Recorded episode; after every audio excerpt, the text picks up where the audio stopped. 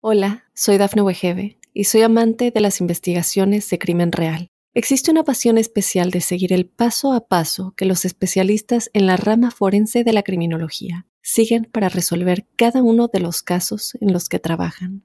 Si tú, como yo, eres una de las personas que encuentran fascinante escuchar este tipo de investigaciones, te invito a escuchar el podcast Trazos Criminales con la experta en perfilación criminal, Laura Quiñones Orquiza en tu plataforma de audio favorita. Mundo Now, noticias en 5 minutos. Inmigración, dinero, política, entretenimiento y todo lo que necesitas para amanecer bien informado. Comenzamos. ¿Qué tal amigos? Bienvenidos a este nuevo episodio de Mundo Now con Alfredo Suárez, Daniela Tejeda y Elidip Callazo. Comenzamos de inmediato con las noticias más destacadas del día. La Corte Suprema de Estados Unidos falló este martes que el gobierno puede detener indefinidamente a ciertos inmigrantes que dicen que enfrentarán persecución o tortura y podrían ser deportados a sus países de origen. El fallo les cierra la puerta a cientos o quizás miles de extranjeros cuyos casos de asilo fueron rechazados o desestimados o aquellos peticionarios que recibieron una orden de deportación y fueron expulsados del país y luego regresaron con la esperanza de reabrir sus expedientes. Las autoridades informaron este martes del hallazgo de un nuevo cuerpo en el lugar del derrumbe parcial de un edificio en Miami-Dade, por lo que el número de fallecidos confirmados hasta ahora se elevó a 12. La alcaldesa de Miami-Dade, Daniela Levin Cava, indicó que con esta nueva víctima mortal confirmada, ahora quedan 149 desaparecidos tras el derrumbe del pasado jueves. Las personas localizadas son 125 tras una revisión de las cifras que se obtienen de distintas fuentes. Según la alcaldesa, la lista no es definitiva y se está tratando de recabar información con los consulados de diversos países para hacerla más precisa. Derek Chauvin estaría cerca de llegar a un trato o acuerdo de culpabilidad sobre algunos cargos que aún enfrenta. El trato lo obligaría por primera vez a hablar de la muerte de George Floyd, que produjo una de las peores protestas por justicia racial en Estados Unidos. Si Chauvin obtiene el trato, podría evitar un nuevo juicio y le ayudaría a pasar menos tiempo en prisión. El ex policía podría obtener una sentencia de 22 a 25 años, que podría ser cumplida al mismo tiempo que la pena de 22 años y medio recientemente impuesta advierten aumento del precio de la gasolina en Estados Unidos para el verano. Después de una breve caída, los precios de la gasolina en Estados Unidos están aumentando nuevamente. El precio promedio por un galón de gasolina subió 2,5 centavos desde la semana pasada a 3.09 dólares por galón el lunes. El promedio nacional es ahora casi 5 centavos más alto que hace un mes y 92 centavos más alto que en esta época el año pasado.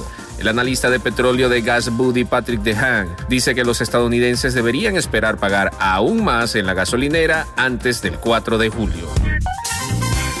Y seguimos con las noticias más controversiales. Obviamente les hablo de lo más actual en el mundo del entretenimiento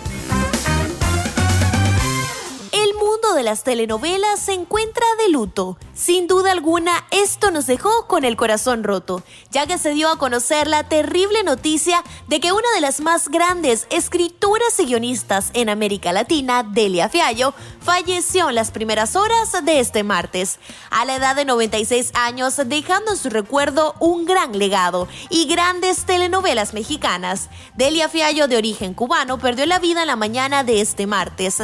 La encargada de dar esa noticia fue su hija, en donde hasta el momento no ha dado a conocer las causas de la muerte.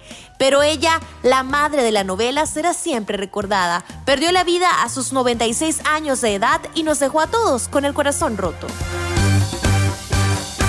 En más noticias, tras varios meses de no aparecer públicamente y estar alejado de las redes sociales, Vicente Fernández Jr. lanzó un mensaje en donde asegura que está bien y advierte que tomará acciones legales contra una revista de espectáculos que publicó que se encontraba en rehabilitación. En el video, el hijo de Vicente Fernández asegura que se encuentra bien y que tras la publicación por la revista TV Notas, él junto con su abogado se encuentran revisando qué acciones legales tomarán contra la publicación mexicana. Deportes. Y en los deportes, Gerardo Martino, técnico de la selección mexicana, aseguró que Alan Pulido se recuperará a tiempo de la escalofriante cortada que sufrió en el pie derecho, por lo que su participación en la Copa Oro 2021 no corre peligro. El Tata negó que hay alguna discusión con Jaime Lozano si el entrenador del trío olímpico quiere a uno de sus delanteros tras la lesión de José Juan Macías. Y antes de finalizar, los dejamos con una frase de Mundo Inspira. Nadie puede hacerte sentir inferior sin tu consentimiento. De esta forma ponemos punto final a esta emisión de Mundo Now. Tuvimos el grato placer de trabajar para ustedes Alfredo Suárez, Elidi Callazo y Daniela Tejeda. Recordándole que en Mundo Hispánico estamos a solo un clic de la información, no se olvide de visitar la www.mundohispánico.com.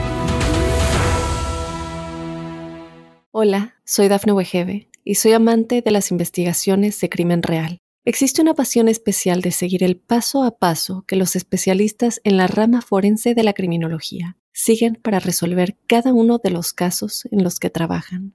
Si tú, como yo, eres una de las personas que encuentran fascinante escuchar este tipo de investigaciones, te invito a escuchar el podcast Trazos Criminales con la experta en perfilación criminal, Laura Quiñones Orquiza, en tu plataforma de audio favorita.